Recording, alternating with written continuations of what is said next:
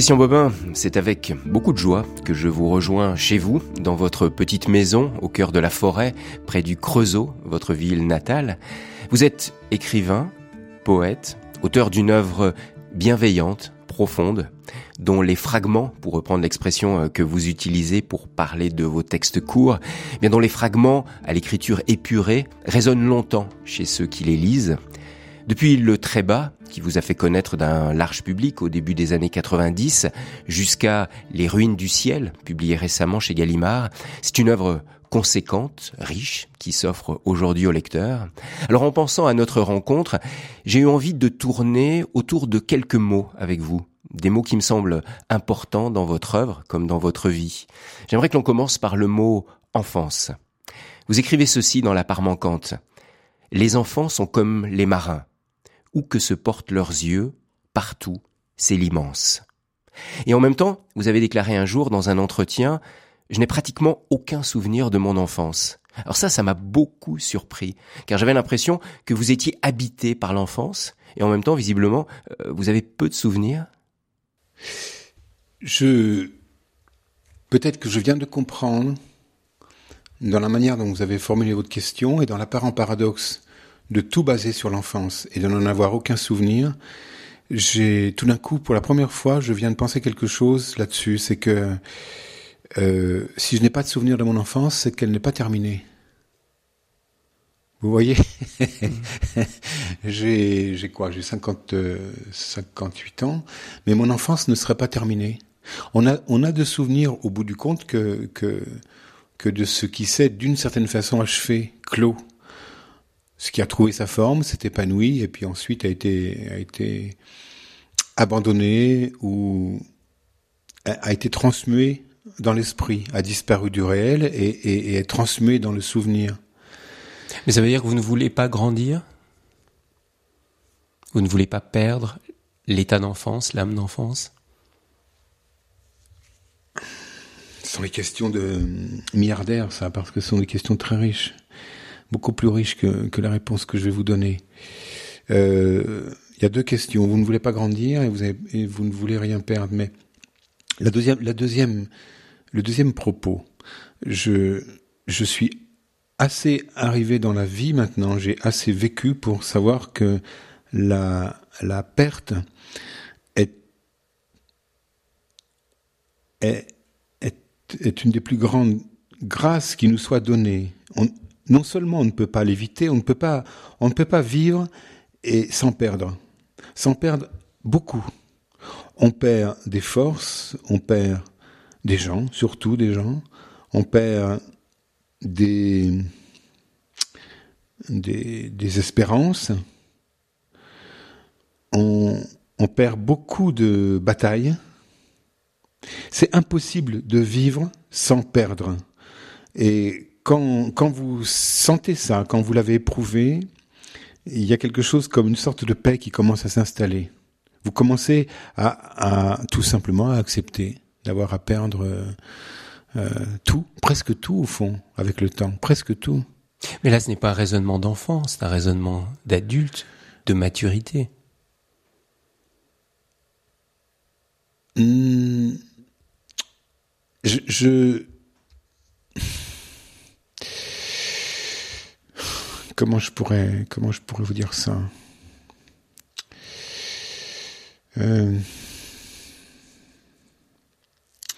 Vous me disiez juste avant, vous voulez toujours être un enfant. Non, non, non, bien sûr que non. Je, ne veux, je, laisse euh, assez, de moins en moins de place à, ma propre volonté dans la vie, parce que tout simplement, je vois que c'est, ça ne sert pas à grand chose. Le, la beauté de cette vie, c'est de, de briser comme de la vaisselle à peu près tous nos projets. Et c'est et je vois aujourd'hui que c'est une grande beauté toute cette vaisselle brisée par terre, tous ces projets euh, abandonnés ou échoués. Euh,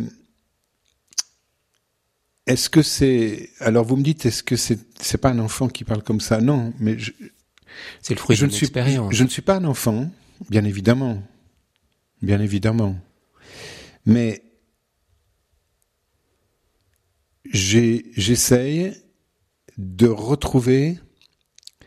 Je, suis toujours dans le flux de l'enfance. Je ne suis pas un enfant, mais je suis dans ce dans cette chose qui est justement comme vide, et c'est pour ça peut-être que je n'en ai pas de souvenirs de mon, de mon enfance personnelle, ou très peu de souvenirs. J'essaye de retrouver cette, cette euh, je retrouve même assez souvent cet état de, de qui, qui, ressemble à un vide et qui est tout simplement une sorte de bienveillance envers ce qui, envers ce que j'ai sous les yeux, devant les yeux, une sorte de de, de, de confiance euh, euh, un peu euh, un peu éperdu dans, dans ce qui me fait face. Mais c'est cet émerveillement qu'ont les enfants quand on est adulte. On rêve de retrouver cette capacité d'émerveillement. Mais la vie nous a façonnés, baladés, blessés. Et c'est dur de continuer à avoir cette capacité d'émerveillement. Des petites choses. Vous, vous nous aidez à travers vos livres à nous émerveiller devant des petites choses du quotidien. Comment faire pour garder cet émerveillement de l'enfance quand on est adulte, quand on a 50, 60 ou plus? Il n'y a pas de recette. Il n'y a pas de recette. Et, qui, qui, qui commence à vous expliquer qu'il y a des recettes serait un, serait un, beau monteur ou un beau raconteur d'histoire? Il n'y a pas, il n'y a pas de recette. C'est pas, il n'y a pas une chose qu'il faut garder, qu'on doit garder et, et avec la méthode pour la garder il y a deux jours, même pas deux jours, hier, je, euh, on parle ici, là, on est, on est en pleine forêt, dans une maison en pleine forêt. Hier, je, pour regagner cette maison, en voiture, je traverse un village, je quitte le Creusot, qui n'est pas très loin d'ici, qui est à peu près à 10 minutes, je traverse un village, et je me trouve sur une pente accentuée. Et tout naturellement, je regarde le ciel, et euh, là, je vais avoir du mal à vous dire ce que, ce que j'ai vu. Mais je pense que ça rentre dans ce qu'on appelle les émerveillements. C'est simplement un bloc euh, à la fois blanc et bleu, euh, comme un matelas de nuages blancs, quand le ciel était comme rembourré de blanc.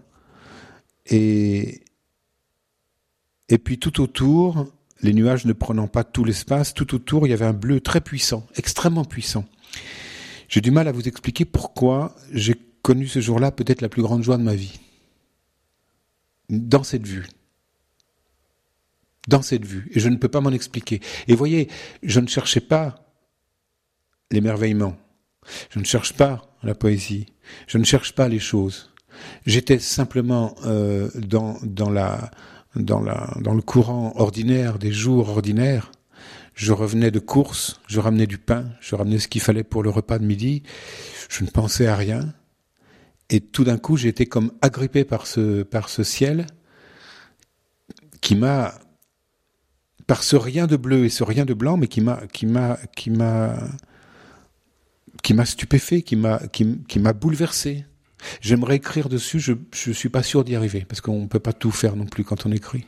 Mais c'est un état de, de, réceptivité qui vous permet d'accueillir cela? Ou c'est donné? C'est purement donné?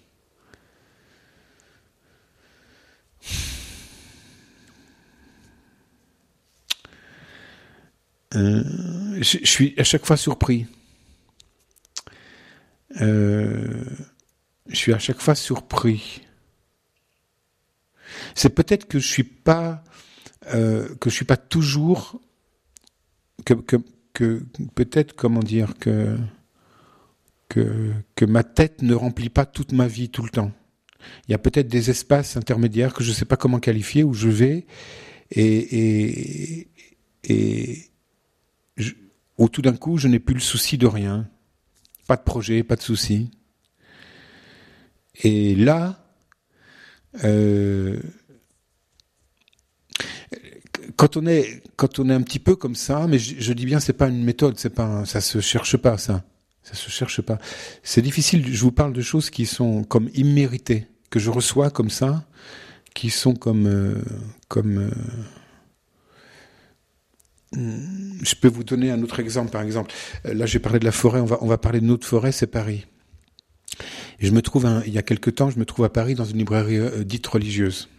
Euh, la plus grande de Paris, euh, sur la place de Saint-Sulpice. Et tout d'un coup, euh, je suis dans cette librairie et je regarde les murs et j'éprouve un découragement, mais total, total. Euh, D'abord parce qu'il fait trop chaud, donc je me sens mal, j'ai un peu trop chaud. Et puis, euh, et puis je me dis, mais je suis vraiment. Euh, euh, tous ces murs sont remplis d'intelligence, ils sont, ils sont comme fortifiés d'intelligence. Ils sont agressifs d'intelligence. Il y a tout, toutes les pensées de l'Orient, de l'Occident, de, les pères de l'Église, euh, et en veux-tu, en voilà, tout ça. Oh là là. Et moi, je me sens juste un, un, gars un tout petit peu perdu d'être à Paris, comme souvent, et puis un peu trop chaud. Et, et je, me, je, me, dis, mais, euh, mais je me dis, j'ai, j'ai rien de tout ça. J'ai, j'ai, ça me décourage. Ce, ce flux de pensée, très sage, je ne le mets pas en doute, hein, très sage, me décourage. Alors je sors de la librairie au bout de quelques temps et je n'ai rien acheté, ce qui, est, ce qui est très rare pour moi parce que j'adore les livres. Et je fais quelques pas dans la rue et là je suis tout d'un coup c'est je, je, connais une sorte de gaieté comme ça de et, je sais pas d'où elle vient c'est quelque chose que j'ai pas cherché c'est comme une c'est comme euh, quelque chose qui n'est rien et qu'on vous met dans la main et qui tout d'un coup se met à briller, mais beaucoup plus. Ce que j'avais à ce moment-là, je ne sais pas où je l'avais, dans le cœur ou dans la tête, ou je ne sais pas où je l'avais, mais c'était dix mille fois plus brillant que tous les lingots d'or des livres saints. Voyez? Et là, je l'ai pas cherché.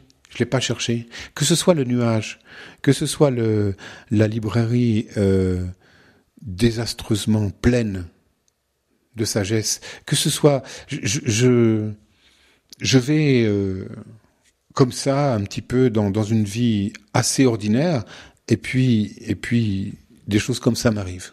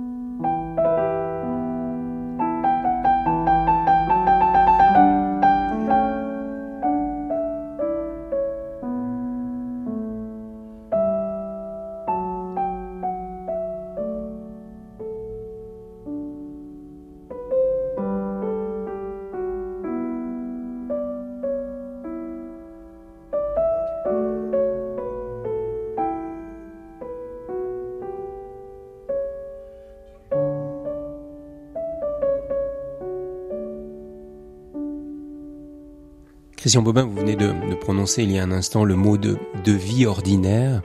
Vous, avez choisi de mener une vie simple, une vie ordinaire, au Creusot, cette ville où vous êtes né, il y a 58 ans, où vous vivez toujours.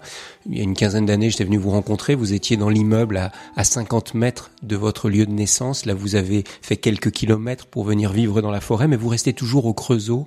J'aimerais qu'on parle un instant de ce choix de vie au Creusot et peut-être du lien entre le Creusot et le mot pauvreté. Parce qu'il y a quelque chose qui me frappe dans cette ville du Creusot qui a été riche et qui s'est appauvrie, et vous n'avez pas fui cette pauvreté. Est-ce qu'on peut parler un instant de Creusot et pauvreté? Je, n'ai pas vraiment choisi d'être d'être au Creusot parce que je suis, désolé de, non pas de vous contredire, mais de, de repréciser presque à chaque fois les termes que, que vous employez. De même que je crois qu'il n'y a pas de méthode ou de règle pour, pour vivre sa vie, de même, il n'y a pas, a pas vraiment, on ne choisit pas vraiment les choses, au fond.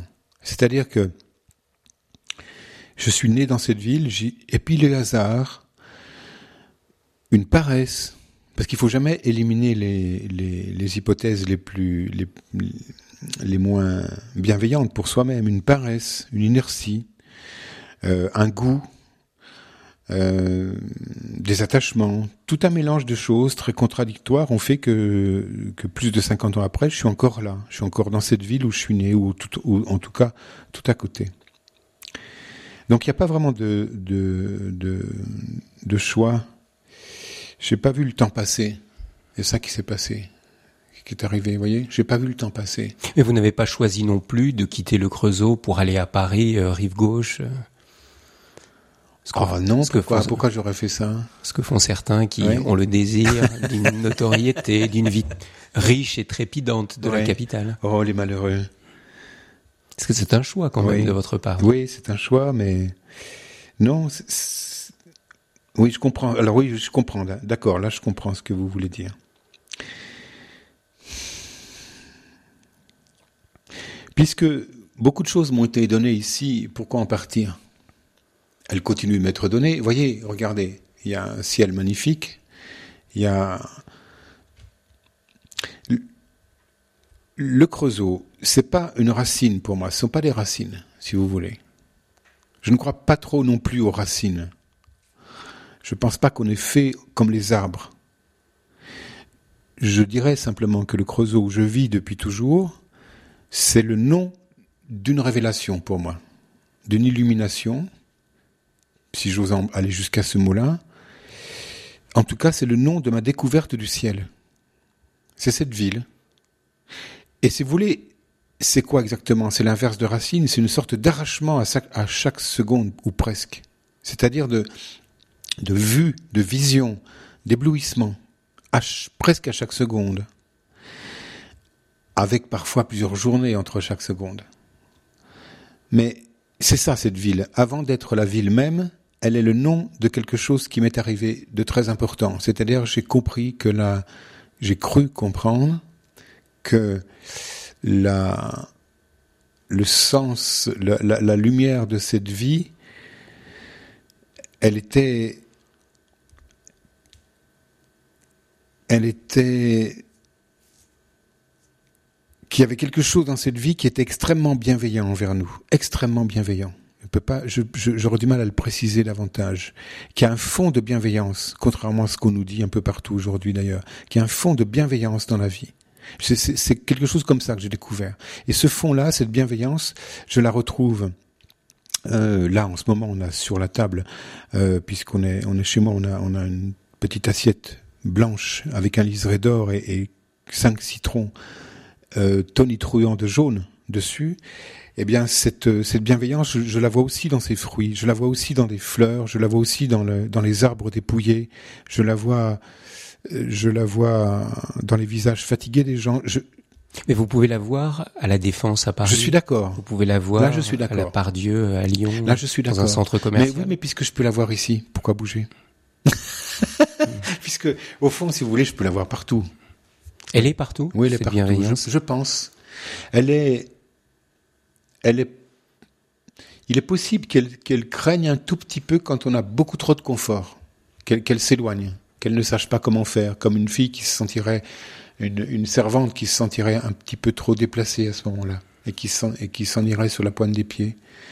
Euh, dans les endroits dits déshérités ou appauvris ou affaiblis, dans les endroits qui sont un tout petit peu ou beaucoup oubliés par le monde, par l'économie, comme, a été cette, comme est cette ville aujourd'hui, le Creusot, dans ces endroits-là, il y a quelque chose qui se passe qui est, qui est, qui est magnifique.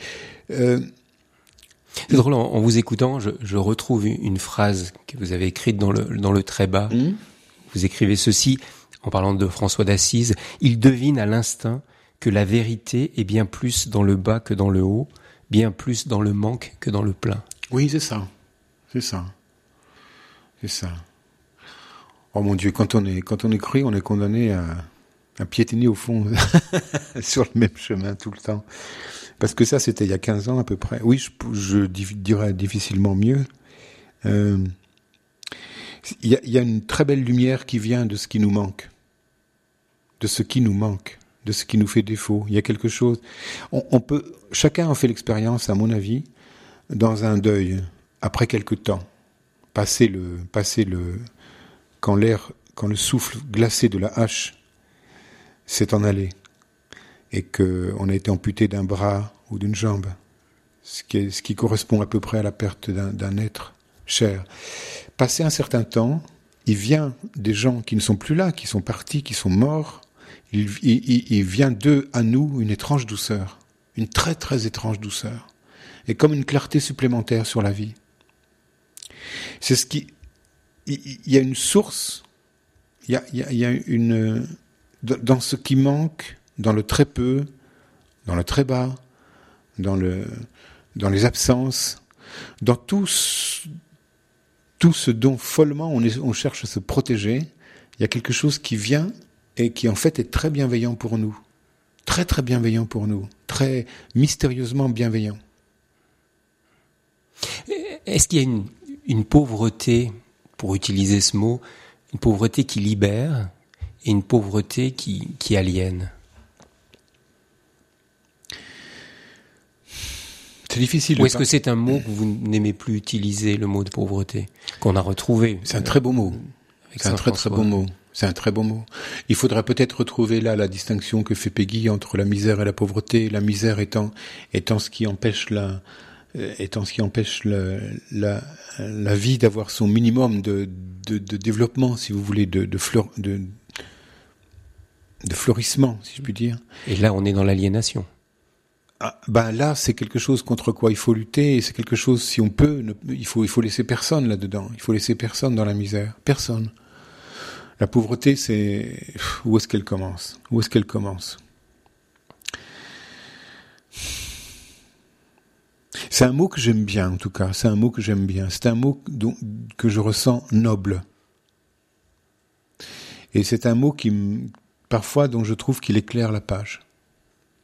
Vous, vous avez fait un choix de vie simple, on va dire. Je vais pas dire de pauvreté, mais mmh. simple. Vous oui, vivez dans une pas, de pauvreté. Non, mais votre maison, la petite maison dans laquelle nous sommes, dans la forêt, mmh. est simple. Vous m'avez montré votre bureau, mmh.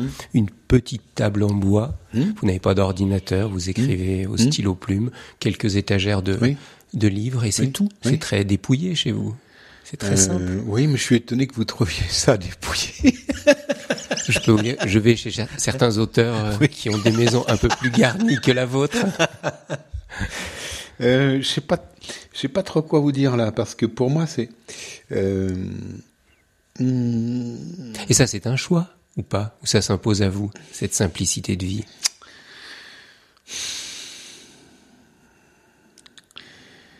C'est un choix, c'est un goût, c'est un goût, c'est un goût profond. Euh, ce qui me,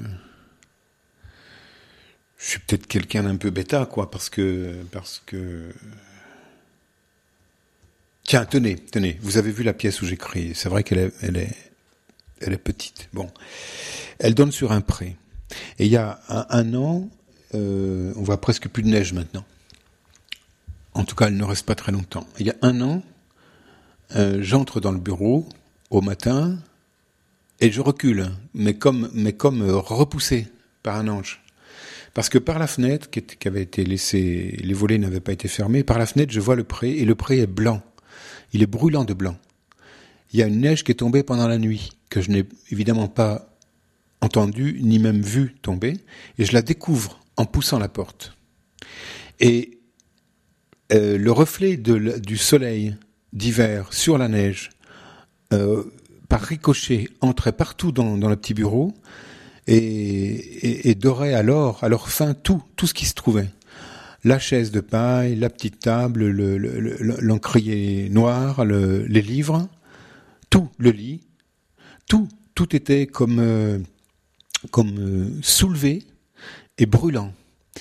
Euh, Peut-être vous me croirez pas, mais j'ai pas osé rentrer. Je trouvais ça tellement parce que vous comprenez, ça pour moi, c'est le, il n'y a pas de plus grand luxe que ce que j'ai entrevu ce jour-là. J'ai trouvé ça tellement beau que je suis allé ici, là où on se trouve en ce moment, dans la, dans la pièce commune. Euh, je me suis mis devant la grande table où je, où je me mets très très rarement pour écrire. Je pouvais pas me mettre dans le bureau parce que il, il était comme sacralisé par, par la lumière. Il était comme euh, comme subverti, soulevé par la par la par... Le, le, bureau il se trouvait au ciel si vous voulez. Et moi j'avais pas j'avais je pouvais pas entrer au ciel. C'est pas possible. Dans le temps de cette vie on peut pas y entrer. On est trop lourd. On est on n'est pas comme il faut. Jamais on est comme il faut. Et donc je suis allé me réfugier ailleurs. Et de temps en temps ça a duré la matinée ça à peu près. Ça a duré une heure ou deux. Et de temps en temps j'allais entrouvrir la ouvrir la porte du bureau pour vérifier, pour regarder. Vous voyez, mais comme on ouvre la porte du temple, et c'est juste de la lumière terrestre, la lumière du soleil, sur de la neige, et qui rentre dans une pièce. Eh bien ça, si vous voulez, je peux aller place Vendôme, je trouverai pas autant, autant, de belles choses. Ça c'est certain, c'est certain. Et c'était d'ailleurs hors de prix ce que j'ai vu ce matin-là, hors de prix. Puis après c'est passé. Et ce qui est beau, c'est que c'est passé. Je l'ai perdu, si vous voulez, dans un sens. Vous voyez? Et ça, c'est beau. Ça, c'est... Euh, alors, ça me revient comme ça, ça me revient par la, poitrine en parlant, ça revient par ma bouche. Je vais sans doute... Ça va sans doute revenir par de l'encre, mais dans le, dans le réel, c'est passé et c'est perdu. Bah, c'est beau aussi que ce soit perdu comme ça. Mais j'en ai gardé un souvenir euh, euh, mais aussi renversant qu'un garçon qui rencontre une, dans, sa jeunesse, dans son adolescence, qui croise une très très belle femme. Comment dire la la vraie richesse, c'est la contemplation. Voilà, la vraie richesse, c'est la contemplation.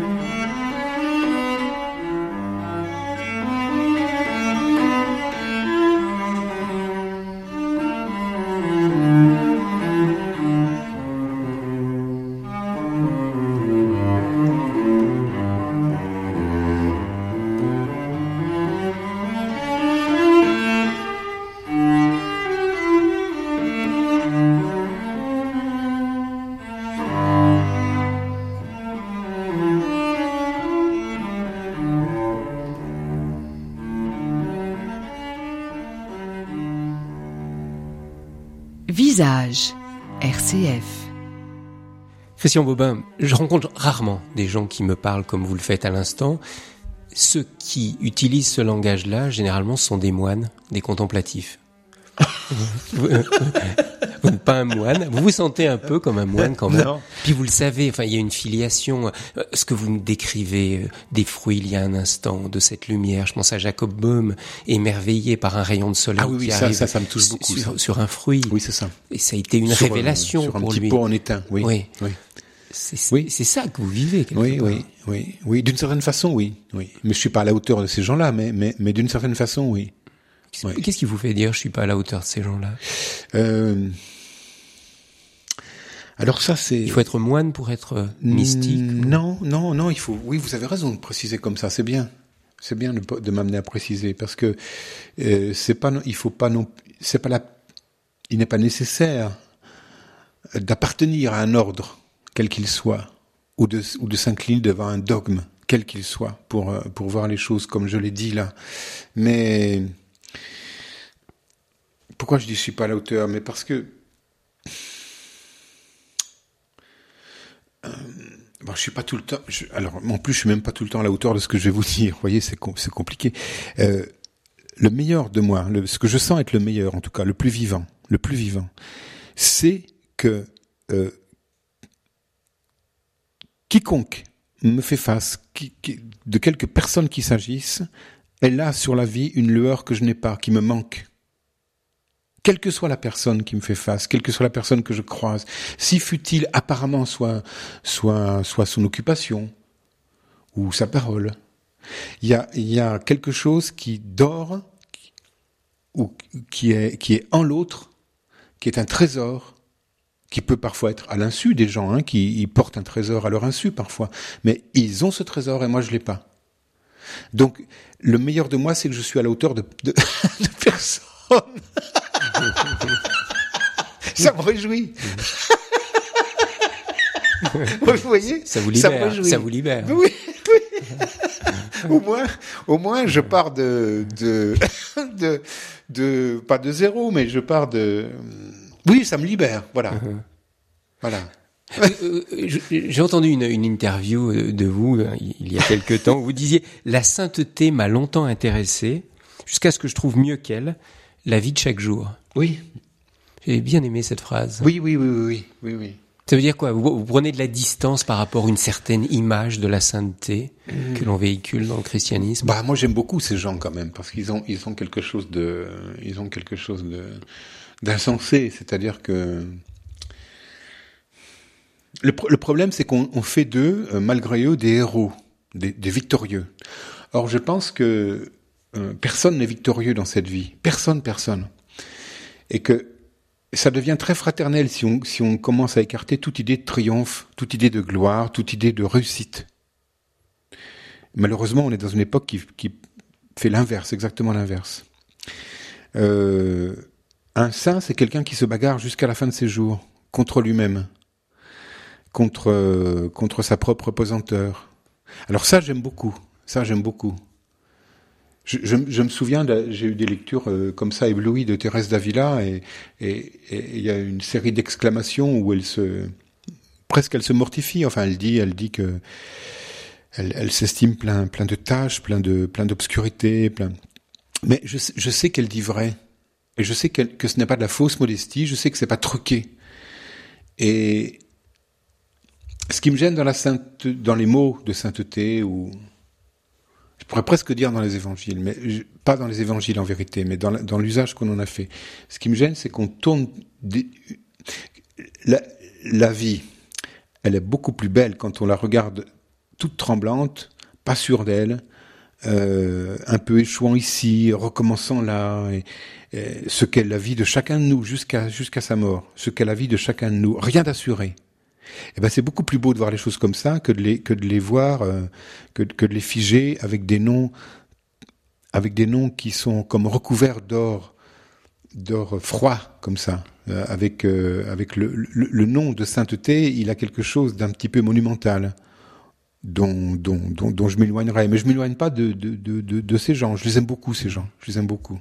Mais quand cette vie devient tellement fragile. Oui. Euh, ce que vous avez vécu récemment en accompagnant votre père qui était malade d'Alzheimer, et vous en parlez dans La présence pure, vous consacrez des pages magnifiques à cette maladie et à cette relation que vous avez développée avec euh, votre père malade d'Alzheimer.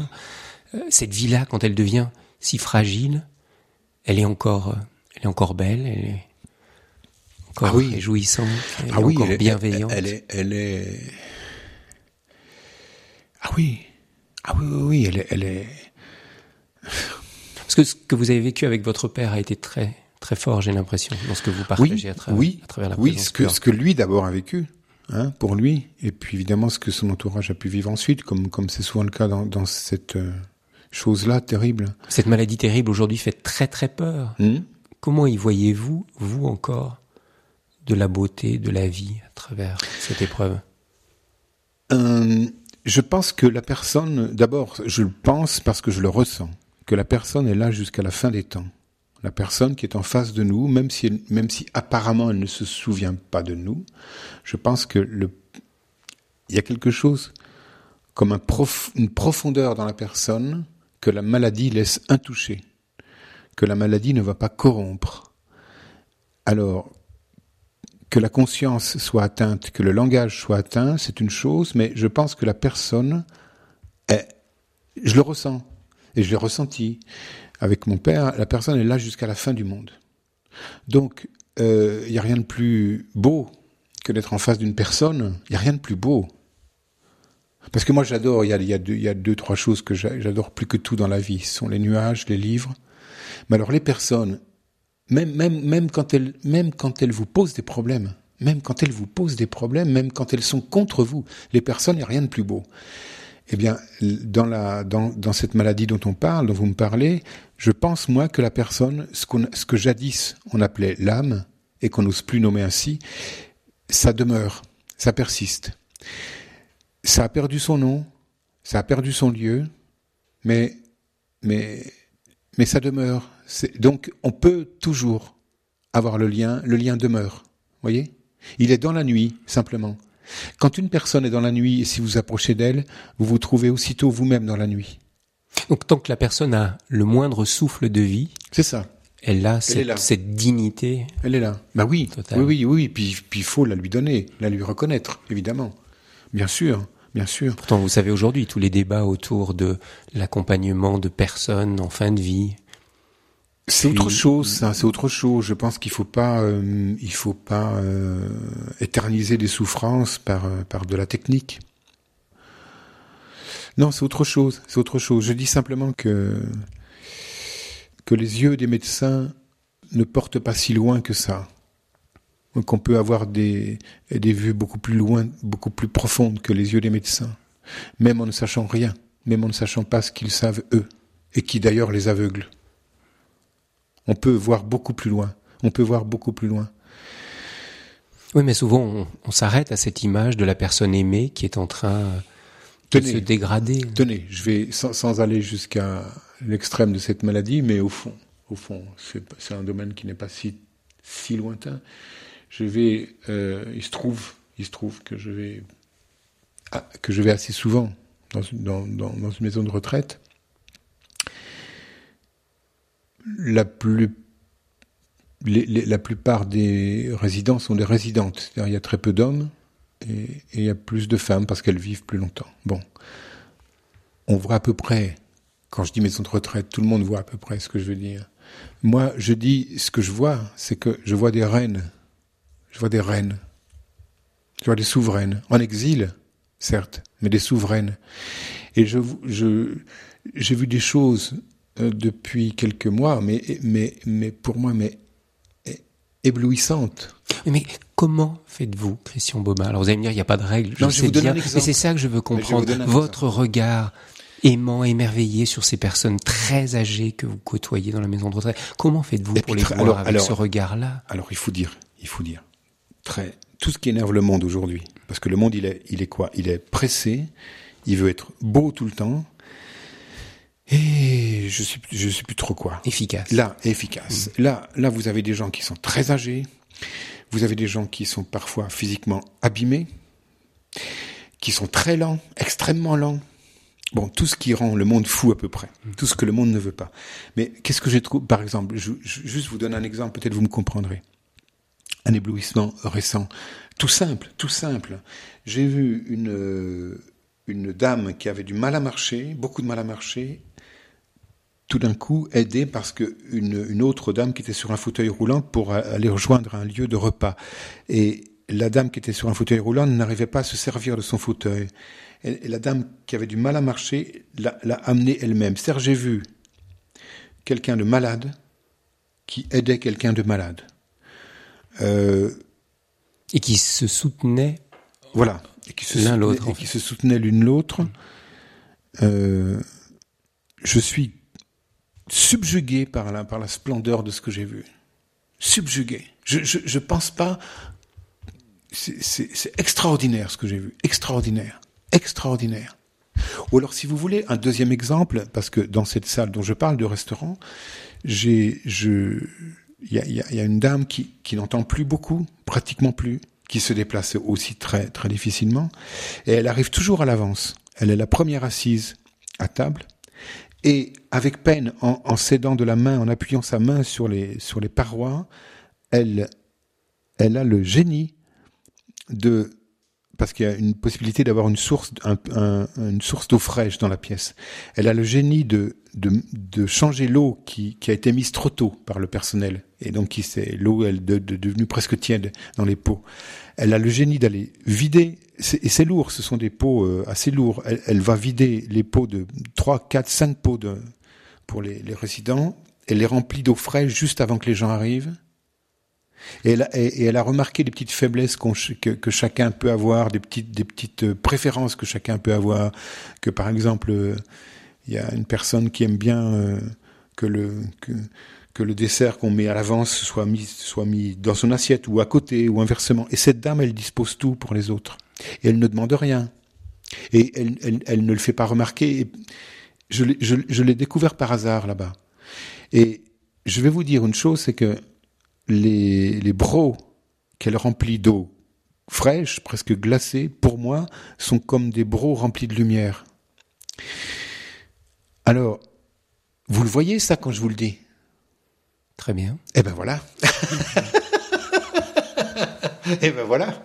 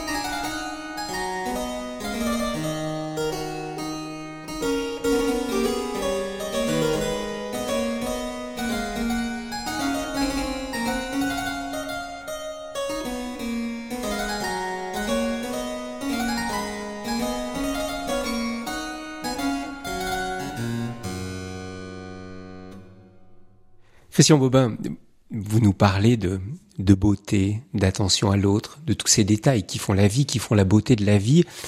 Et en même temps, quand on vous lit, qu'on vous écoute, vous êtes très conscient de la souffrance. La souffrance qui nous entoure, la souffrance inhérente à notre condition humaine. Euh, il y a une phrase d'un gitan que vous aimez bien qui dit, il dit cela, la plus belle vie, c'est la vie qui a connu beaucoup de souffrance c'est lui ce gitan qui mm. parle, mais vous pourriez reprendre ces paroles vous-même. Oui. Vous avez été marqué par la souffrance. oui, mais, qui, mais qui ne l'est pas. Qui ne l'est Tout être humain est marqué par la souffrance. Je pense. Mm. Mais comment faire Alors encore une fois, pour vivre face, lucide devant cette eh ben, réalité de la souffrance? On peut essayer de s'aider un petit peu. On peut on peut essayer de se parler de s'écouter et de se parler. C'est aussi pauvre que ça, ma réponse. Hein. elle, elle, va être aussi pauvre que ça. J'en ai pas d'autre. On peut s'aider un petit peu et, se parler et se regarder. Voilà. C'est et, et comme ça, peut-être on peut traverser même les flammes de l'enfer. Je pense. Avec euh, voilà, je pense. Mais il y a la souffrance que l'on endure, mmh. et puis il y a la souffrance que vit l'être cher. Mmh. Et là, dans La présence pure, mmh. ce livre que vous venez d'écrire, en lien aussi avec la maladie d'Alzheimer de, votre père, vous écrivez ceci. Il est impossible de protéger du malheur ce qu'on aime. Mmh. J'aurais mis longtemps pour apprendre une chose aussi simple. Apprendre est toujours amer, toujours à nos dépens. Je ne regrette pas cette amertume. Oui. Vous avez fallu du temps pour réaliser euh, oui. qu'il est impossible de protéger du malheur ce, qu'on aime. Euh, oui, oui, parce que oui, parce que j'aurais longtemps vécu dans une sorte d'imaginaire, si vous voulez, de, de, toute puissance au fond, de toute puissance bienveillante, mais de puissance. C'est très difficile de, de faire le de, de, de se débarrasser d'une chose comme ça. Mais on commence à voir la vie quand on commence à à comprendre et accepter que qu'on n'y peut pas grand chose, qu'on n'y peut pas grand chose. C'est, on parlait des évangiles tout à l'heure. Le, le, le, le, seul reproche, euh, mais enfin, qui je suis moi pour faire des reproches, mais enfin, le seul reproche que je pourrais faire à l'Église catholique à propos des évangiles, c'est, de, de l'avoir changé petit à petit en, histoire d'un triomphe. Or, euh, quand on les lit, quand on lit les évangiles, on voit que le, le Christ n'y arrive pas tout à fait, il n'y arrive jamais vraiment à ce qu'il veut faire entendre. Il rencontre des sourds, il rencontre des aveugles, qui finissent par le massacrer. C'est un peu ça l'histoire des évangiles. Oui, mais il y a eu la puissance de l'Église, mais il y a eu aussi à chaque instant un Saint François d'Assise, un Maître Eckhart. C'est vrai. C'est vrai. Il y a toujours, il y a toujours un, un Un Zindel, il y a peu de temps. C'est vrai, il y a toujours un contrepoint, il y a toujours un... Oui, c'est vrai. L'humilité de Dieu. Vous avez raison. Vous avez raison. Et puis, c'est pour ça que je retiens ma langue et, mon coup sur l'Église, parce qu'en fait, euh, je sais depuis longtemps, je sais que on lui doit gré d'avoir... Elle, elle, elle, c'est grâce à elle que le livre est là. Voilà. Et que le message passe encore. Et, qu'on peut se débrouiller avec ce livre et, et trouver euh, quelque chose de d'émerveillant. Un, un, personnage, un personnage, je mets le mot entre guillemets, qui est important, j'aimerais qu'on évoque son nom, c'est Jésus. J'aimerais savoir, pour vous, aujourd'hui, ce qu'il représente, qui il est. Est-ce que c'est encore un compagnon de, de tous les jours? Parce que quand on s'était rencontrés la première fois, il y a 15 ans, j'avais senti qu'il était très important. Vous étiez même engagé à faire du catéchisme auprès d'enfants. Euh, aujourd'hui, 15 ans plus tard, ce Jésus est toujours votre compagnon de route? C'est drôle le catéchisme parce que... Ai Vous avez arrêté Oui, j'ai arrêté. Oui, j'en ai fait pendant deux ans. Deux ans et c'est drôle parce que j'avais devant moi une petite bande d'une quinzaine d'enfants, une dizaine d'enfants. Et j'avais du mal à me, faire entendre. Mais c'était très gai. C'était comme, euh, c'était un petit peu comme parler du soleil à des rouges-gorges. Vous voyez? C'est beau comme image. Et le Christ, c'est la, la, euh, ce que j'en sais aujourd'hui, c'est, c'est la personne la plus douée d'intelligence de la vie concrète que je connaisse. Et c'est aussi ce qu'on peut, je vais le formuler bizarrement. Le Christ, c'est ce qu'on peut vivre de mieux dans une vie. Voilà. C'est-à-dire, euh, c'est simplement toujours quelque chose de toujours retourné vers le, vers le clair, vers le, vers le proche, vers le visage d'autrui. Avoir cette, avoir cette orientation-là en soi, toujours, toujours, toujours, malgré les coups, malgré les éclipses, malgré les fatigues, malgré les, les lassitudes inévitables et les trahisons tout aussi inévitables. C'est toujours, toujours regarder vers le clair et, et, et ne jamais se, ne jamais désespérer peut-être au fond, même si lui, d'ailleurs peut-être on peut dire qu'il a comme désespéré à un moment donné, mais, mais c'est un maître de vie, mais pas, il est pas, c'est pas un modèle, c'est pas un modèle, c'est pas quelqu'un, c'est pas, on n'a pas.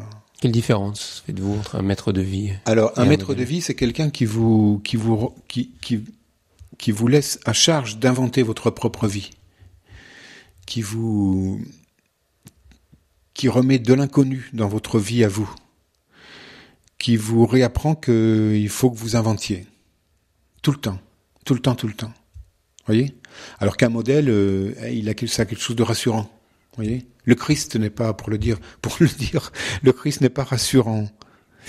Euh, Parce qu'il vous renvoie toujours à votre liberté. Voilà, voilà, voilà, c'est ça. C'est pas sécurisant, ça. Euh, non, mais c'est plein de secousses, mais c'est plein de, de, de, de, surprises qui parfois sont très bonnes. Dans, dans la présence pure, il y a un petit chapitre intitulé Le Christ au coquelicot. Hmm? Et vous écrivez ceci Quand je leur ai dit que je t'aimais, en parlant de Jésus, ils m'ont répondu Pour qui tu te prends? Hmm? On vous a souvent retourné le fait que qui es-tu toi pour parler de Jésus? Oui, mais je peux même le comprendre, mais c'est normal, ça, c'est normal. C'est que. Euh, un des plus grands, un des plus grands écrivains, hein, qui, est aussi un des plus grands poètes français, qui est, mort il y a quelques deux trois ans, Jean Grosjean, a tout basé son œuvre et sa pensée sa vie sur un lien avec le avec le Christ, un lien qui est devenu très personnel. Et il a écrit, euh, entre autres. Euh, un très beau livre hein, qui s'appelle L'ironie christique et qui est un, une méditation, une rumination de, l'évangile de Saint Jean. Et d'après Grosjean, le, toute cette vie est comme un court-circuit. Euh, nous sommes pris dans un court-circuit entre le Christ et son Père, entre le Christ et la vie. C'est-à-dire que tout s'éclaire si on comprend que qu'on est qu'on est pris dans ce tutoiement du du plus précieux envers le plus précieux. On est juste entre, on est, on est pris au milieu du tutoiement. On est traversé par les, par les, les 10 milliards de volts de, de, l'éternel, comme ça. Euh, on pourrait penser que, on pourrait, on pourrait dire, mais qu'est-ce qui, qu'est-ce qui, qu'est-ce qui prend, parce que c'est Jean Grosjean est venu à, faire du, du, Christ presque une figure d'amant ou d'ami très proche, plus proche que tous ses amis à lui dans la vie. Voyez? Mais ça, c'est quelque chose que je comprends très bien. C'est que c'est une proximité qui n'est pas aristocratique. C'est une proximité qui ne qui n'est pas qui n'est pas agressive vis-à-vis d'autrui. Euh, et puis tout simplement, ben, le visage le visage du Christ, on ne le connaît pas. Pour moi, c'est pas le visage des, des un peu un peu au fond dragueur, hein, le beau barbu avec les cheveux longs. Euh, c'est pas l'image bien établie comme ça de des icônes et de la peinture classique et sulpicienne. Le visage du Christ, c'est ce visage qui me fait face. En ce moment, c'est le vôtre, par exemple. C'est les visages que je vois. C'est le, le visage du Christ, c'est l'humain. Voilà au fond. Voilà. Si vous voulez, si vous voulez que j'arrive à dire très précisément ce que c'est que le Christ aujourd'hui, c'est très précisément le premier venu. Le premier venu.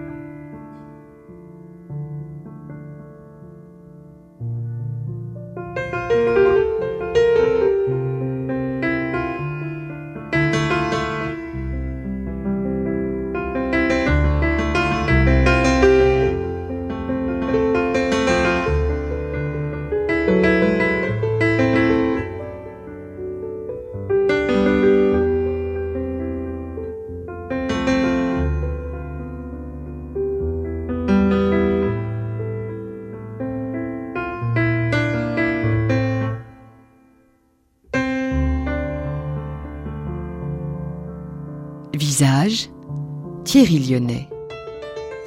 Vous qui êtes habitué, Christian Bobin, à, ce que vous appelez des fragments, à ces petites phrases courtes, hmm. précises, profondes, je vais vous demander de nous faire un peu un fragment, là, spontanément, derrière ce micro, sur ce qui est le, le plus important dans l'existence humaine. Le fruit de votre vie aujourd'hui. Vous avez 58 ans, vous avez lu beaucoup, pensé, écrit. Qu'est-ce qui est le plus important dans la vie? De faire attention, de d'avoir la plus grande attention possible aux gens qui sont qui, qui sont mêlés à notre vie, aux gens qui sont proches, de faire attention, de, de savoir que, que l'ombre a déjà mis une main sur leur épaule, même quand ils sont très jeunes, et que de toute façon ils nous seront enlevés ou qu'on leur sera enlevé. Et donc, ça dure une seconde, si vous voulez, la vie, à peu près, ça dure une seconde. Il faut juste que cette seconde coïncide avec, avec une seconde d'attention en nous. Voilà, je crois que c'est ça le plus important. L'attention. Porter attention pour ensuite porter soin, donner soin. Voilà. Merci beaucoup, Christian Bobin, Merci à vous. de nous avoir accueillis chez vous. Merci pour ces citrons sur la table qui nous ont accompagnés, pour votre rire. Puis merci pour vos écrits. Et je renvoie bien sûr à, tous vos ouvrages. Parmi les plus récents, les Ruines du ciel, aux éditions Gallimard, puis La présence pure et autres textes, toujours euh, chez Gallimard, hein, de très beaux passages justement sur les heures passées avec votre père. Merci Christian Bobin et Merci. à bientôt. À bientôt.